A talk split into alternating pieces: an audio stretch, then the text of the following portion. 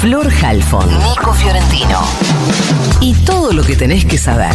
El newsletter de Ahora Dicen. De Ahora Dicen.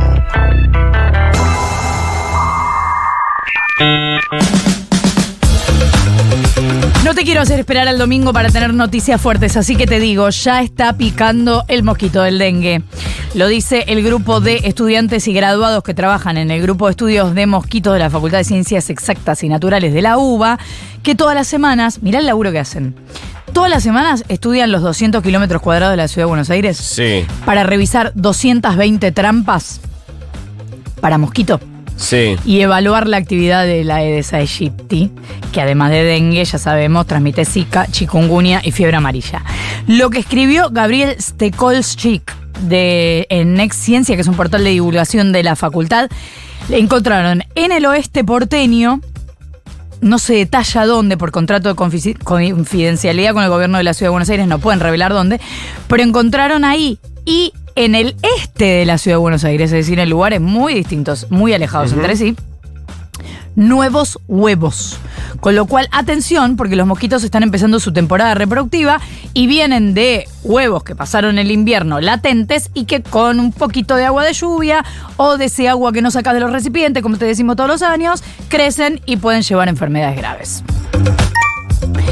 Los casos y la mortalidad por cáncer de pulmón vienen aumentando en las mujeres en Argentina en relación a los datos a nivel internacional, mientras que la detección temprana del diagnóstico puede reducir la mortalidad en un 20%. Esto lo dicen desde el Instituto de Oncología Ángel Rofo en el marco del Día Internacional del Cáncer de Pulmón que se conmemora hoy. Según datos del Sistema Nacional de Estadística sobre Ejecución de la Pena del año pasado, en Argentina, anotate este dato porque capaz que el domingo te importa, son 43.191 las personas procesadas o cumpliendo prisión preventiva, lo que representa el 41% de la población carcelaria, y esas son las personas que el domingo pueden ir a votar. Ir no, pueden votar. Les llevará la 43.191. Desde 2007 quienes todavía no tienen condena firme pueden ejercer su derecho democrático a votar. Esto lo dice el decreto 1291 que reglamenta un artículo del Código Electoral Nacional. Y para votar, las urnas se llevan a las unidades carcelarias para que puedan participar todas las personas que están en este registro de electores privados de la libertad. Hemos escuchado esta semana que hay algunos represores que han pedido la urna. Última hora de campaña porque a las 8 arranca la veda electoral, así que lo que tengan para decir díganlo ahora. Igualmente los candidatos ya cerraron sus campañas ayer con, diría algo así como un manual invertido, porque el candidato del peronismo estuvo alejado de las masas, una eh, conducta permanente en toda la campaña, sobre todo de las pasos en adelante. Ayer Sergio Massa visitó a una anciana de 104 años en su casa y después participó de un acto con estudiantes en el Colegio Carlos Pellegrini.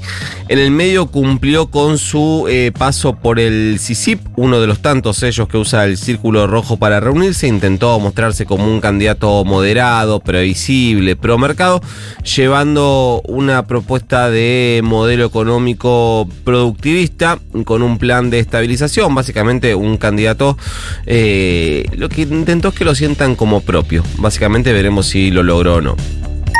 Del otro lado estuvo el candidato libertario que cerró fuera del área metropolitana en un acto masivo en Córdoba.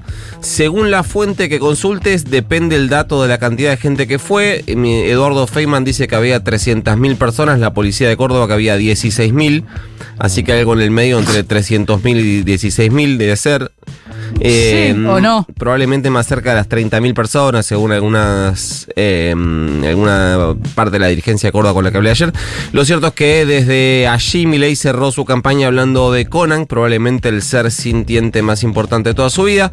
Eh, Conan es cordobés, dijo, recuerden que eh, el Conan original ya murió hace muchos años, pero él lo hizo clonar y de esa clonación salieron cinco perros distintos, Conan, Murray, Milton, Robert y Lucas, lo que él llama sus hijitos de cuatro patas. Desde allí volvió, desde Córdoba, volvió a apuntar contra la casta y cantaron eso de que la casta tiene miedo. La novedad es que lo hizo con Patricia Bullrich en el escenario, quien fue para tratar de trasladarle la mayor cantidad posible de sus votos en un distrito crucial, diría para el balotaje.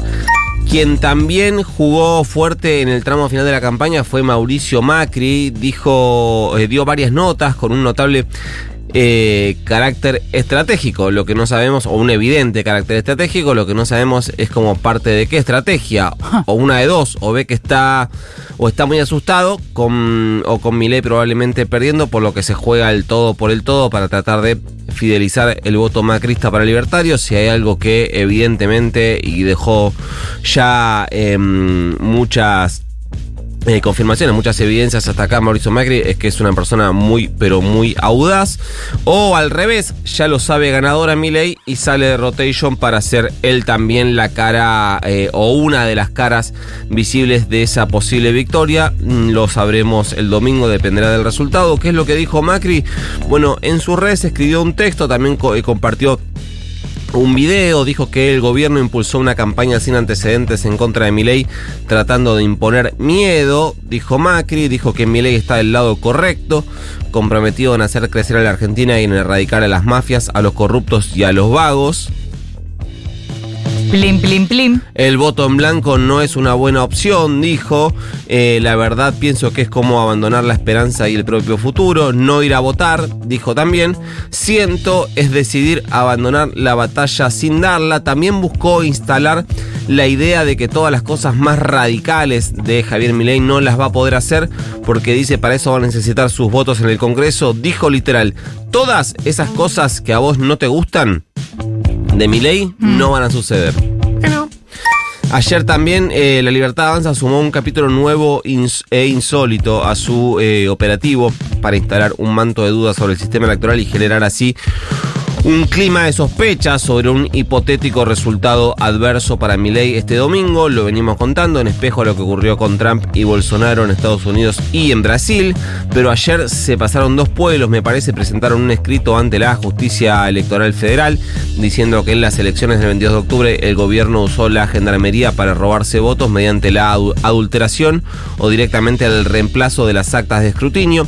Una vez que las autoridades de mesa dejaban las urnas y quedaban bajo custodia de las fuerzas de seguridad o fuerzas armadas. En un ratito te cuento bien cómo eh, funciona esto. Nunca jamás en mi vida, y miren que ya cubrí muchísimas elecciones, tuve que dedicar tanto tiempo a explicar cómo es el sistema electoral.